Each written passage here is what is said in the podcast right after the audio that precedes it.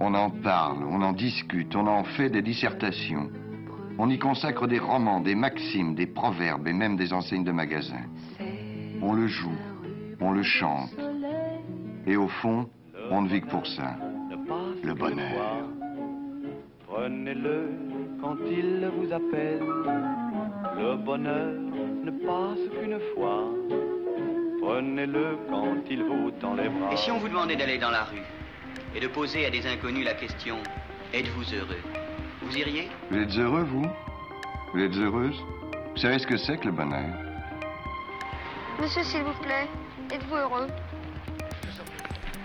M'a dit qu'est-ce que ça peut vous foutre.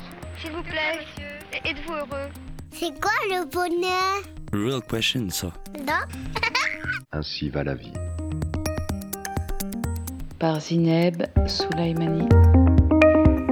Le latin et le grec, ça sert à comprendre ce que sont les langues, y compris la sienne. Et ça sert aussi à ouvrir des fenêtres, des portes sur quelque chose qui est très différent de notre culture et où pourtant notre culture s'enracine. Je vais raconter ça vingt fois, le, bonheur que représente pour jeune écolier que j'étais la lecture de, l'Odyssée, la traduction de l'Odyssée. Ben, pourquoi priver les enfants de, de cette espèce de dimension qui à la fois lui montre qu'il y a de la beauté dans les œuvres littéraires humaines et que cette beauté, elle est gratuite comme toute beauté, mais qu'en même temps, elle vous permet de comprendre autrement ce qu'on a sous les yeux.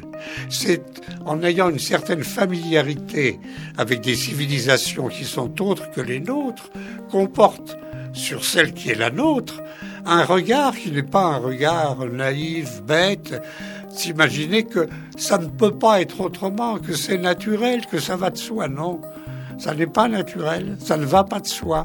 Et par conséquent, le questionnement, qui est la chose fondamentale, et que les Grecs nous ont apprise, parce que s'il y a une leçon, c'est que c'est quand même une civilisation où il y a une religion, bien sûr, polythéiste, mais sans dogme, sans credo, et où par conséquent le terrain a été laissé libre pour toutes les interrogations. Où le terrain a été laissé libre pour toutes les interrogations. L'historien et anthropologue Jean-Pierre Vernant, dans cette archive de 2004, parle de l'apprentissage des langues anciennes comme possibilité de comprendre autrement la beauté qu'on a sous les yeux, la beauté de notre langue. Comment cette beauté se transforme si la langue est empruntée pour exprimer une pensée d'ailleurs? La langue comme outil pour poser les questions, mais comment fournit-elle les réponses? Une langue comme possible réceptacle d'une pensée qui vient d'ailleurs une pensée nourrie et élaborée dans un ailleurs que celui de cette langue. Les frontières dans leur construction historique n'ont pas empêché la rencontre d'une langue et d'une pensée malgré leur origine différente. Leur mouvement ont nourri et permet une certaine porosité, si précieuse aujourd'hui. Dans ma récente traversée de la Méditerranée sur les traces de mes racines marocaines, j'ai récolté des récits de vie. L'élégance de mes interlocuteurs a souvent donné des récits avec les outils de la langue française. Un récit dans une langue réceptacle donc, pour donner à entendre une épaisseur de parcours, une culture et un contexte de vie a priori lointain. Jamal a 47 ans et il est né à l'arrache, sa ville enchantrice comme il aime à la nommer. La ville qui lui permet de rêver, de cultiver une sensibilité, une curiosité artistique et intellectuelle. Pour travailler de son art, il a dû quitter sa ville pour aller vers le centre. Le centre qui concentre tous les moyens et une grande part du possible. Il a travaillé à Casablanca et à Rabat, mais il a toujours veillé à garder un pied dans la terre de ses rêves, rentrer pour boire le café du matin avec sa maman. Jamal est une rencontre que je n'attendais pas. Larache est une ville que je ne prévoyais pas de visiter. À Tanger, j'ai appris que Jean Genet a passé les dix dernières années de sa vie à l'Arrache. À l'Arrache où il est enterré aujourd'hui. J'ai eu envie de visiter sa tombe. Le temps d'une journée aller-retour, l'Arrache m'a accueilli sous une pluie printanière et m'a offert deux belles rencontres. Aujourd'hui, c'est avec Jamal. Jamal a accepté de partager avec moi une bissara et un verre de thé. Micro ouvert.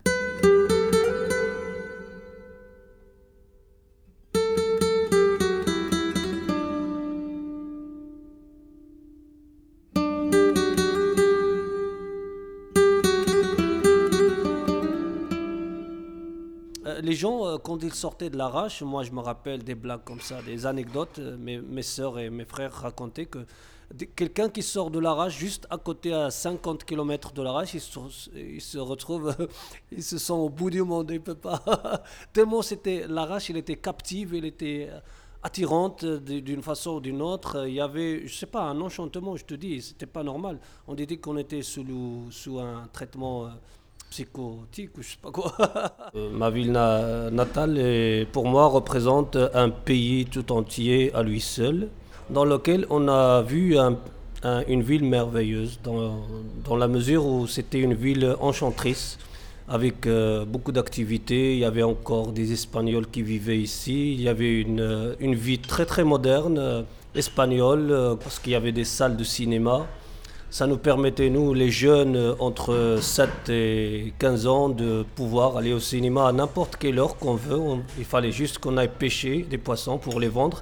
Et puis on se retrouve avec de l'argent pour aller au cinéma, acheter des sandwichs et, rêver. Euh, en dehors de, du centre, qui est Casablanca-Rabat, administrativement parlant, où tout se passe là-bas, où tu as toutes les administrations, où tu as toute l'information, euh, rester dans sa ville euh, natale et marginalisé un peu par euh, le cours de l'histoire, moi, quand j'ai grandi, j'ai compris que l'arrache peut-être n'a été délivrée au Maroc que vers le début des années 80.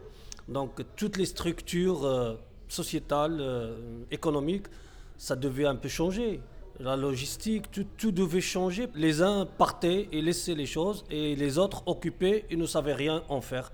Et donc c'était un chaos mais invisible. Nous, on ne pouvait pas voir ça parce que au fond de nous, toujours il existe une volonté de vie. Donc euh, même avec rien, on peut vivre, avec un peu de pain, avec un peu de bissaraï, avec euh, quelques laitues, on peut survivre dans toutes les conditions.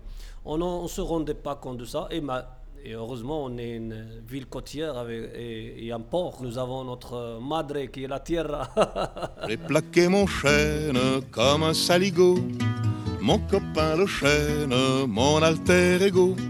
On était du même bois, un peu rustique, un peu brut, dont on fait n'importe quoi, sauf naturellement les flûtes. J'ai maintenant des frênes, des arbres de Judée, de bonnes graines, de haute futée. Mais toi tu manques à l'appel, ma vieille branche de campagne, mon seul arbre de Noël, mon mât de cocagne. Auprès de mon arbre, je vivais heureux, j'aurais jamais dû m'éloigner de mon arbre, auprès de mon arbre. On était conscient qu'on était un peu coincé quelque part et il fallait un peu chercher d'autres horizons dans lesquels on pourrait retrouver un peu une paix. Pour moi, c'était retrouver la paix, c'est se rencontrer avec le théâtre. Comme, on vous savez que le théâtre, c'est une, une, école pour la vie, donc euh, ce qui fait que le théâtre euh, donnait un peu de l'intelligence, euh, laissait les gens conscients de, de, de, la société. Le théâtre, c'est critique dans la société, donc on, était conscient de ça, on savait. J'étais retrouvé comme si, au lieu d'aller jouer au football, au billes ou je sais pas quoi, mon jeu, c'était un peu la, musique, le théâtre et, le scoutisme. Comme j'habitais dans un quartier qui s'appelle la Casbah, la Casbah, voilà, la fameuse Casbah, il y avait et le conservatoire de musique juste à côté de la porte, et une orchestre de la fanfare, la banda, juste à côté de, mes oreilles, et, et une association de marionnettes et de théâtre qui était juste là. Ça veut dire que quand je sortais le dimanche qu'il n'y avait pas l'école ou le vendredi qu'il n'y avait pas l'école, ben, il n'y avait que ça euh, devant moi. Euh, ça veut dire que je pouvais aller voir un truc euh, dans l'association des marionnettes et du théâtre, je pouvais aller voir la banda et la fanfare. Et donc, comme je me suis retrouvé dans tout ça, pour moi, c'était, voilà, il fallait creuser dans ce puits et dire, ça, c'est quelque chose qui m'intéresse parce que je le connais, je l'ai vécu, et après, j'ai découvert que oui, effectivement, dans le son de la famille, on est des artistes. Ma mère chantait très très bien, elle avait une belle voix. Euh, mes oncles, c'était un luthiste, il y avait un violoniste. Je les voyais apparaître dans la télévision, je ne crois pas mes yeux. Et sans le vouloir, parce que mon père m'a toujours découragé, il me dit non, non, non, tu fais pas de la musique, tu fais pas de la guitare, c'est pas possible.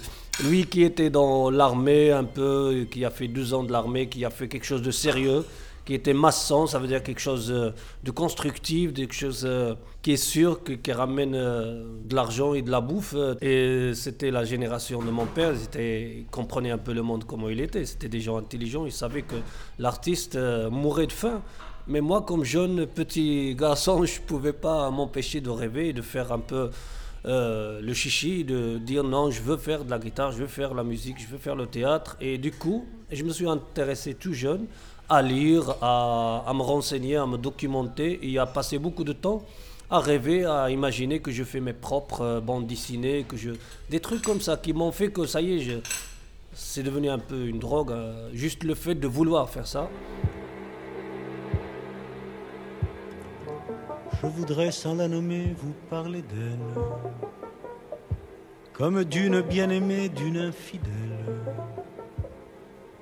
Une fille bien vivante qui se réveille, à des lendemains qui chantent sous le soleil. C'est elle que l'on matraque, que l'on poursuit, que l'on traque c'est elle qui se soulève, qui souffrait, se met en grève. C'est elle qu'on emprisonne, qu'on trahit, qu'on abandonne, qui nous donne envie de vivre, qui donne envie de la suivre jusqu'au bout, jusqu'au bout.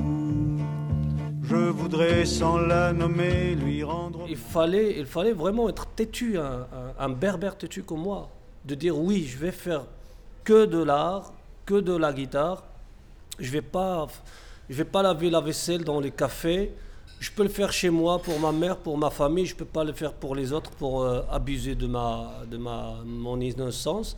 Donc je préfère être un homme libre et pleinement accompli intellectuellement, vivre misérablement avec un peu de ressources euh, minimalistes et puis euh, développer un côté intellectuel qui pourrait être inter, alternatif à toute toute euh, la, toute la société conservatrice et tout ça, et de, chercher des gens intéressants, intelligents, avec qui euh, elle a mm, développé des choses intéressantes aussi. Et la première chose que j'ai faite, c'était une collaboration avec Jan Kemener et André Markovitch de la Bretagne. Donc je me suis retrouvé à traduire un Guert, un poème euh, breton, avec André Markovitch, Françoise Morvan et Jan van Schkemener et à chanter à Brest et à Rennes en 2001. Et à partir de là, avec ces gens-là euh, qui m'ont dit voilà, il faut juste y croire et tenir, faut pas lâcher. Et j'ai pris le conseil à la lettre et j'ai tenu.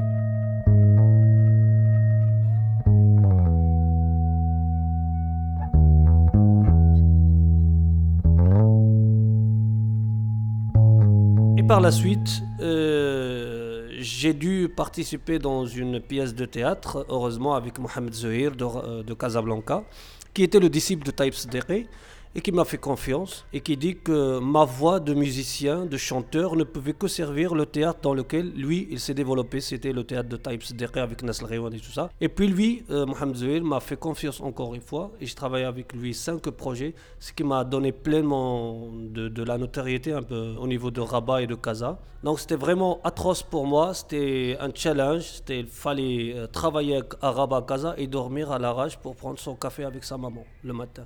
Donc il fallait euh, rester dans le lieu qui te fait rêver, qui te donne cette envie et cet envol, et puis aller subir un peu euh, le choc euh, civilisationnel à Casa et à Rabat, dans lequel les mentalités sont pas les mêmes, les regards sont pas les mêmes. Il y a une empathie nationale, mais il y a toujours un refus un peu. C'est comme si tu es l'étranger. Enfin, en général, c'est pas facile de trouver ton clan c'est pas facile de trouver des gens qui te soutiennent, qui te donnent à manger en te disant voilà, viens travailler. Et donc ce viens travailler, ça n'a pas été tout le temps courant. Moi, je suis resté dans l'itinéraire le, de développer artistiquement quelque chose de sérieux, d'authentique et de valeureux, qui a de la valeur. Mais bon, euh, cette fierté, c'est pour moi, c'est la reconnaissance, c'est de rester moi-même. Jamal Nu'man à l'arrache, je m'en fous du monde et je fais ma musique et je développe ma pensée et je communique avec les gens et, et je sens que euh, je suis toujours dans mon adolescence, je ne suis pas sorti de mon adolescence, ce qui est très beau aussi des fois, que rester un peu dans sa, dans sa petite tête, pas faire la grande tête.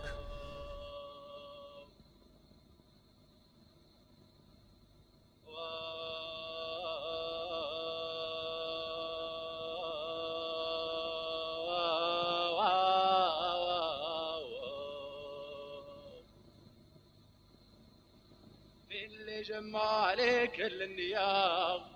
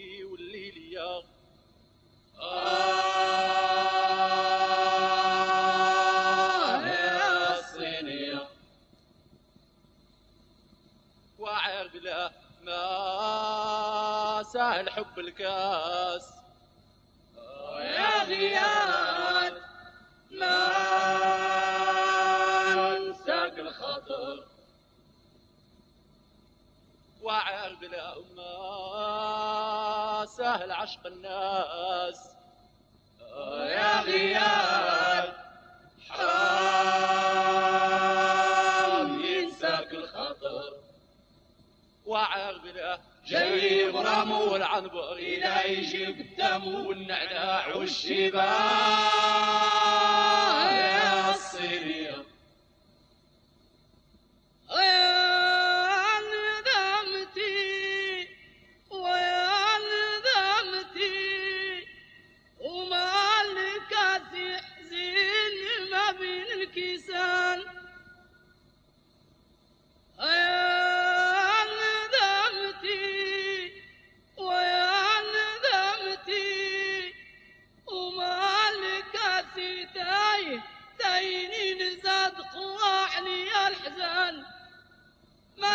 الكاسي باكي وحدو مالك سينا ضبحتو الكاسي يا وحدو هذا نقدو غاب سعدو. آه يا الصينية.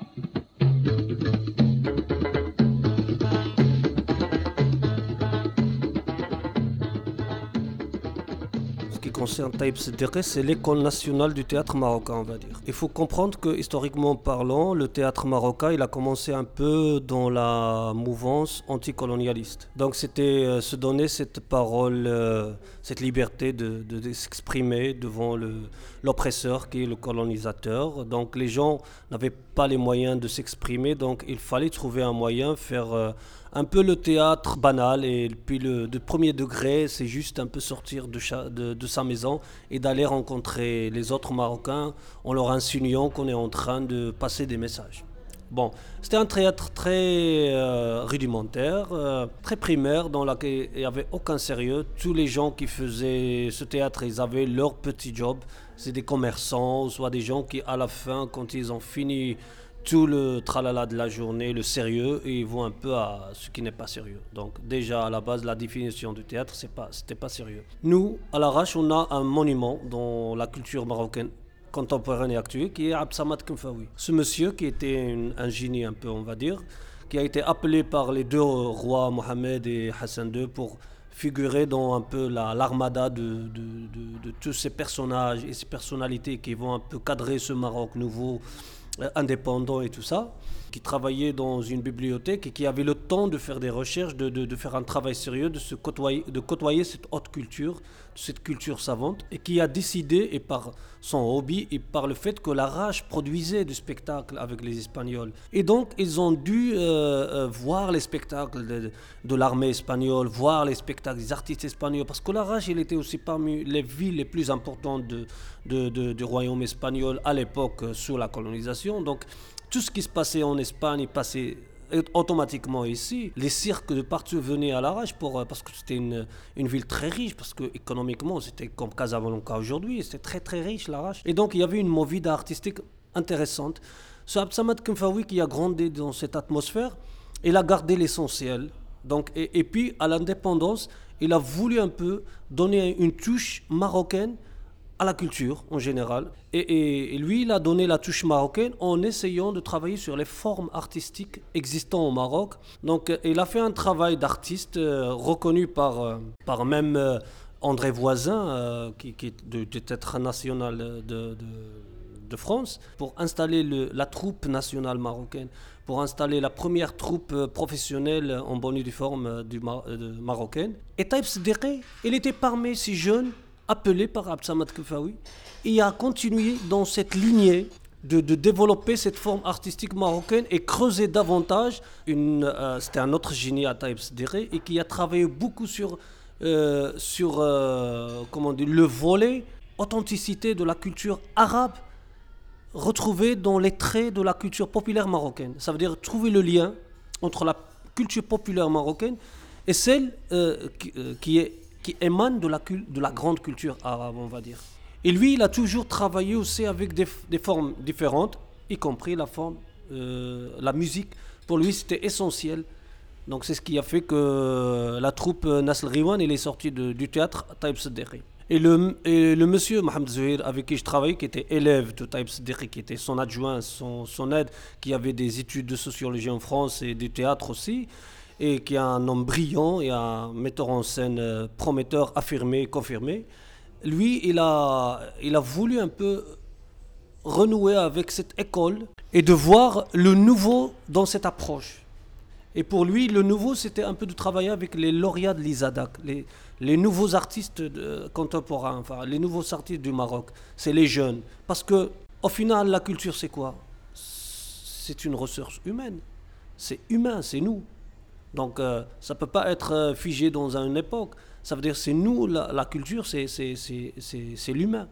Dès qu'on puise dans l'humain, dans ce qu'il a, dans sa mémoire affective, dans sa mémoire euh, collective et tout ça, on est dans les paramètres parfaits de la culture.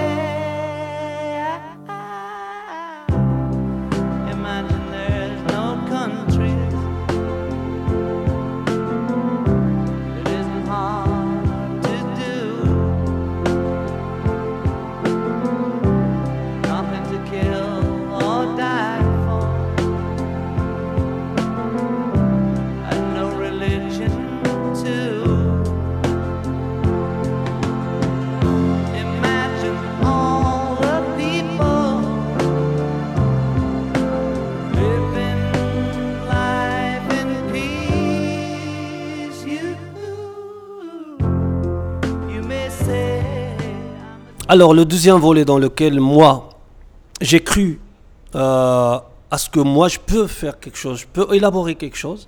Ça veut dire dans la Casbah, il y avait le conservatoire de musique dans lequel se trouvait un, musicologue de haute qualité. C'est un monsieur qui a fait ses études musicologiques dans l'armée espagnole et qui a même aidé euh, le, le, Parti populaire marocain à l'époque de euh, de, s'émanciper en, écrivant des chansonnettes euh, de, militantes et tout ça pour euh, refuser le colonialisme et le machin. Et comme il était un homme convaincant, parce qu'il a arabisé le langage de la musique, le solfège, il a arabisé la langue qui explique le langage musical. Ça veut dire que c'était accessible à toute la population arabe de comprendre euh, le solfège euh, et de savoir lire les notes et de leur donner un nom. Et, lui, il a fait ce travail-là. Moi, je, suis un peu les traces de ce monsieur. Ça veut dire que lui, il a puisé dans, dans, le terroir marocain de la musique arabo-andalouse et, de et des formes populaires de la musique, parce qu'il a euh, transcrit les rythmes, il a transcrit les mélodies. Donc euh, moi j'ai eu cette chance d'étudier dans ce conservatoire, ne serait-ce que trois ans. Mais pendant ces trois années que j'étais au conservatoire de l'Arrache, j'ai pu côtoyer le monde de ce monsieur avec euh, ses enfants, ses étudiants, ses élèves, et comment il, organisait à chaque fois des petits concerts, des mini-concerts pour appeler les parents, pour faire une petite fiesta, pour euh, donner envie à tous ses élèves de faire de la musique et de la bonne musique, pas n'importe quelle musique. Moi par exemple, je me rappelle, euh, j'étais sous euh, l'influence de, des gens populaires qui disaient Ah, la musique arabo-andalouse, c'est pour endormir. Ah, la musique arabo-andalouse, c'est pour les chichis, c'est pour les gens moins forts. Ah, la musique arabo-andalouse, c'est pour les. C'est pour oublier, c'est pour pleurer le passé glorieux, machin, machin. Mais grâce à lui, j'ai découvert une chose. J'ai découvert d'abord la musique, qui n'a rien à voir avec la forme. On s'en fout, qu'est-ce que c'est la forme, mais il y avait la musique.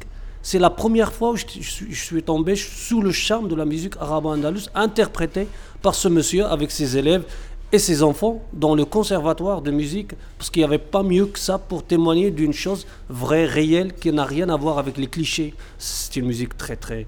qui a quand même une, euh, un apport avec euh, la musique universelle très clair, avec la musique espagnole. On ne peut pas nier ça. Parce que quand on écoute le concerto d'Aranjuez, on n'arrête pas d'entendre des petites phrases de musique qui ressemblent texto à la musique arabo-andalouse. Alors que le, compositeur d'Aranjuez, qui n'avait rien de marocain, ni de facile, ni de rien, mais lui, c'était un musicien. Il a étudié même en France, à Paris, avec des musicologues. C'est une musique qui est mélodieuse, où il y a la mélodie. C'est très beau. Parce que dans la musique, le reste de la musique marocaine, il y a le rythme.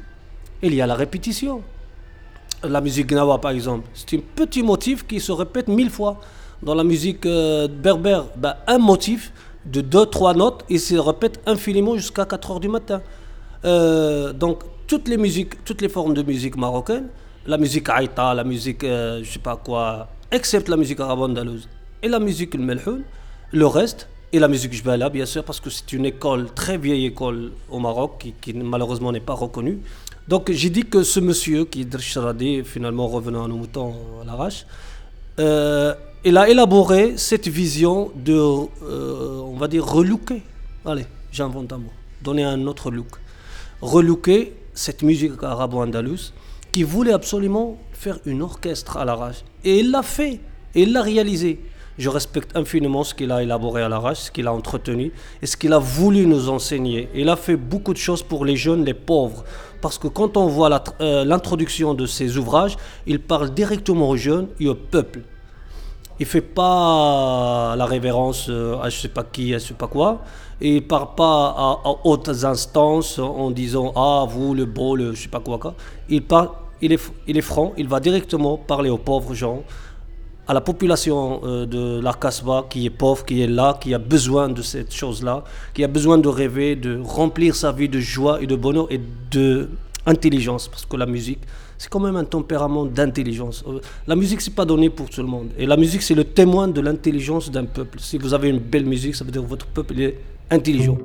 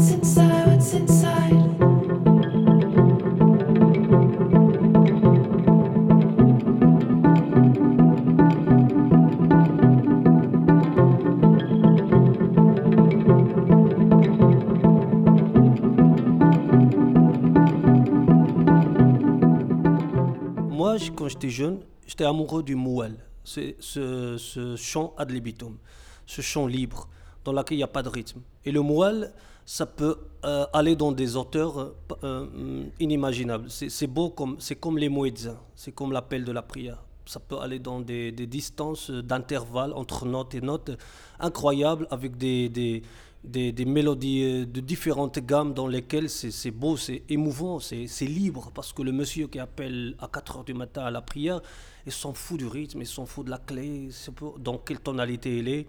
Il est juste là à dire bon, venez parce que moi je veux retourner à dormir. Et il le dit avec une voix très inertique, tu vois, sans, sans, sans, sans, sans prétention, je veux dire. Et ces gammes-là, ils sont beaux. C'est des tranches de la nature. Et, donc, ce moual, pour moi, ça a été toujours quelque chose, ça m'a révélé la musique. La musique, peut-être, euh, à partir de là, elle existe. Euh, à partir, notre point fort dans la musique arabe, c'est le moual.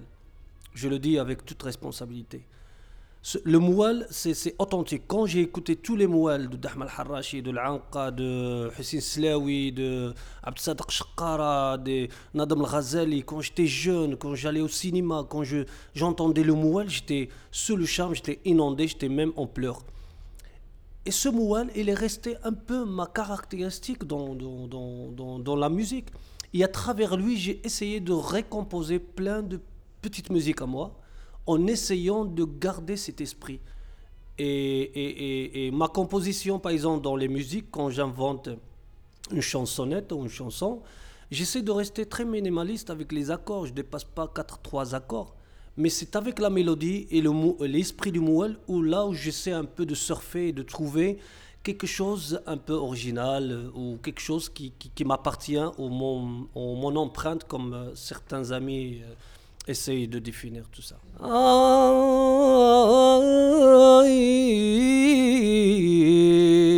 واحد ربي عطاكي ما حب يصيب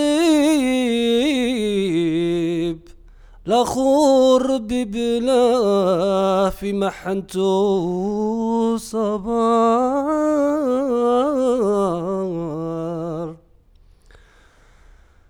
واحد ربي عطاكي ما حب يصيب. الآخر ربي بلا في محنته صبار. آه يا بلارج يا طويل القايمة يا ساكن بين الجراف الاتنين. أو لا ترعاش في بحيرة لا مولات الخول خال بورطلين. يا بلا رجيا طويل القايمة. يا ساكن بالشرف الاثنين. ألا ترعاش في بحيرة لالا مولات الخلخال بور الطلين أيما يما في نهار الجمعة. يا يما يتلموا الرواح. أكي شفت حبيبي زينب الزهرة. قلت لهم الله يسامحكم عرقتوني ارواح quand je fais le moual je transpire et là je finis parce que là je commence à transpirer je sais pas c'est de l'adrénaline je sais pas quoi je t'en prie et ça veut dire que l'auteur dit à la cigogne euh, la cigogne vous qui vous avez ce coulant comme ça ne descendez pas dans, dans le jardin de ma bien-aimée parce que tu fais un peu entre les deux, hein ça veut dire que tu restes pas là. T'as pas les pieds à mettre ici et là-bas. Soit tu restes ici, soit tu restes là.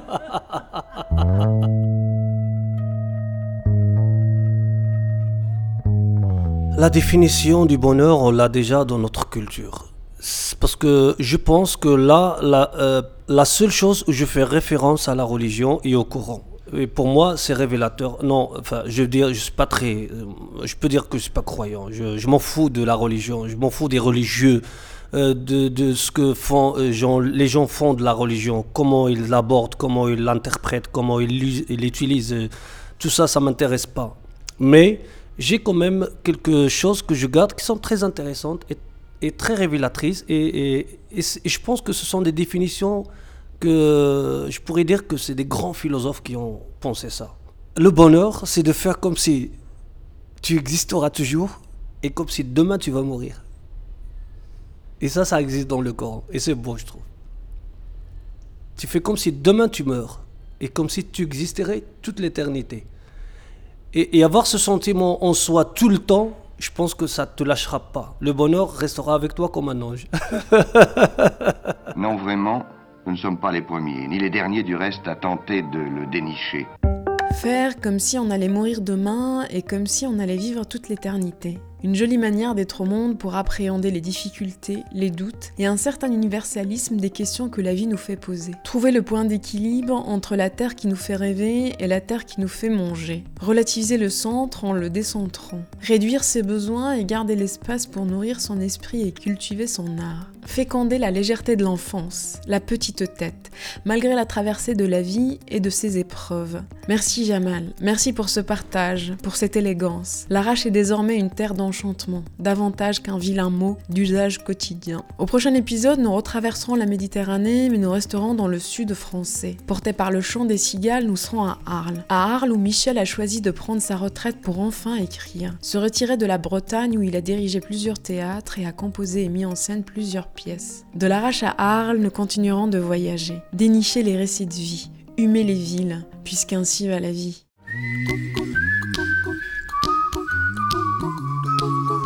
Ainsi va la vie. Par Zineb Soulaimani. I give you my phone number. When you're worried, call me. I make you happy. Don't worry.